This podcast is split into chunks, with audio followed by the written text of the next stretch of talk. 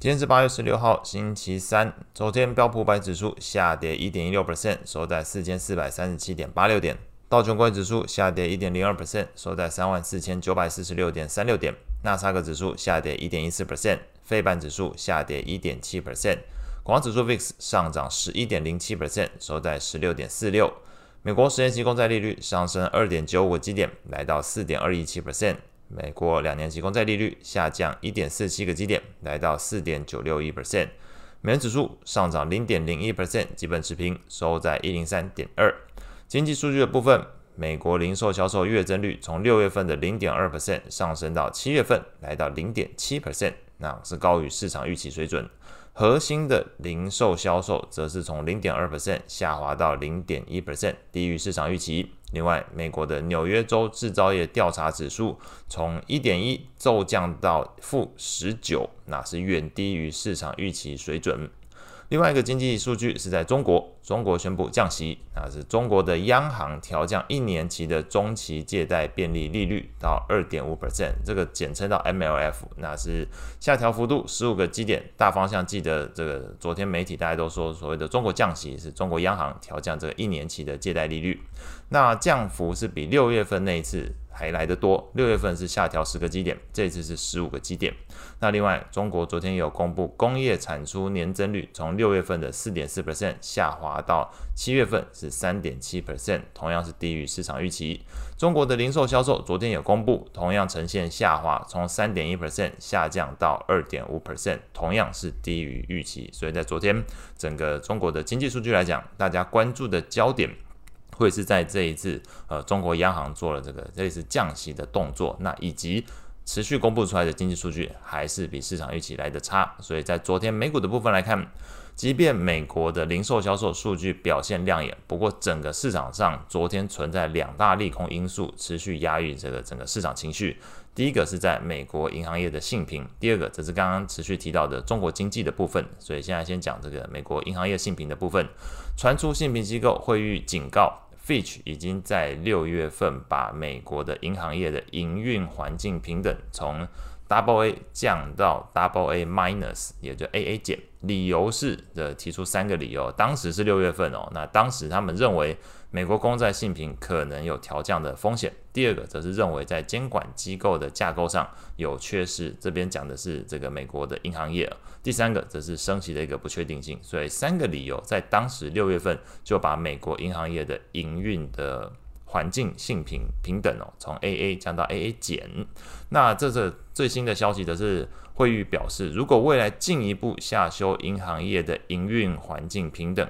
来到 A 加的话，那恐怕会迫使七十多家美国的银行，包含大银行哦，像是小摩、大摩，那性平都可能被调降。那这件事如果真的发生，银行业可能会再次陷入动荡。那可能大家会问哦，为什么突然扯到这个调降营运环境平等到 A 加的这个风险？那惠誉表示，如果不调降，营运的这个环境平等的话，会使得整体的银行业信评低于几家高信评的银行。那由于他们在这个惠誉在信评的规范上，是你个别的银行，你的信评不能高于所属的营运环境。所以，如果真的先发生营运环境被降评，那等于间接的，你其他的个别的银行你也得被迫。做降频的动作，所以如果发生这件事情，那汇率是表示就势必要调降，像是小摩、美国银行之类的大型银行，用来维持汇率本身的这个性评规则。这个消息公布之后，当然是对于市场来说是对于美国银行业的信评担忧又再度浮现了。所以昨天股价来看，小摩、美国银行跌幅都超过二点五 percent，标普区银行的 ETF KRE。跌幅是三点三三 percent，所以在昨天市场上来讲，你可能看到的就是在谈这个信评的担忧又重新崛起。那第二个压抑市场情绪的，则是刚刚前面提到中国经济数据的部分。那这部分除了让先前的这个拜登跟耶伦都在对外谈话里面表示可能会对中美国的经济带来一些负面影响之外，也有不少的美国企业的营收是直接或间接来自的中国市场。那中国经济疲弱，也让这些企业的这个需求面前景更难乐观，整个市场的投资情绪更难回稳。那我们也观察到，美元也似乎在这个美中两国之间的经济差距以及这个市场短期的避险需求的推动之下，是持续的坚挺，所以在近期来看，美元指数相对有撑。那在类股的表现上来看，昨天标普十一大类股全数下跌，那表现相对比较抗跌的三个类股是健康照护、通讯服务还有科技类股，表现比较差的是在能源、金融、材料部分。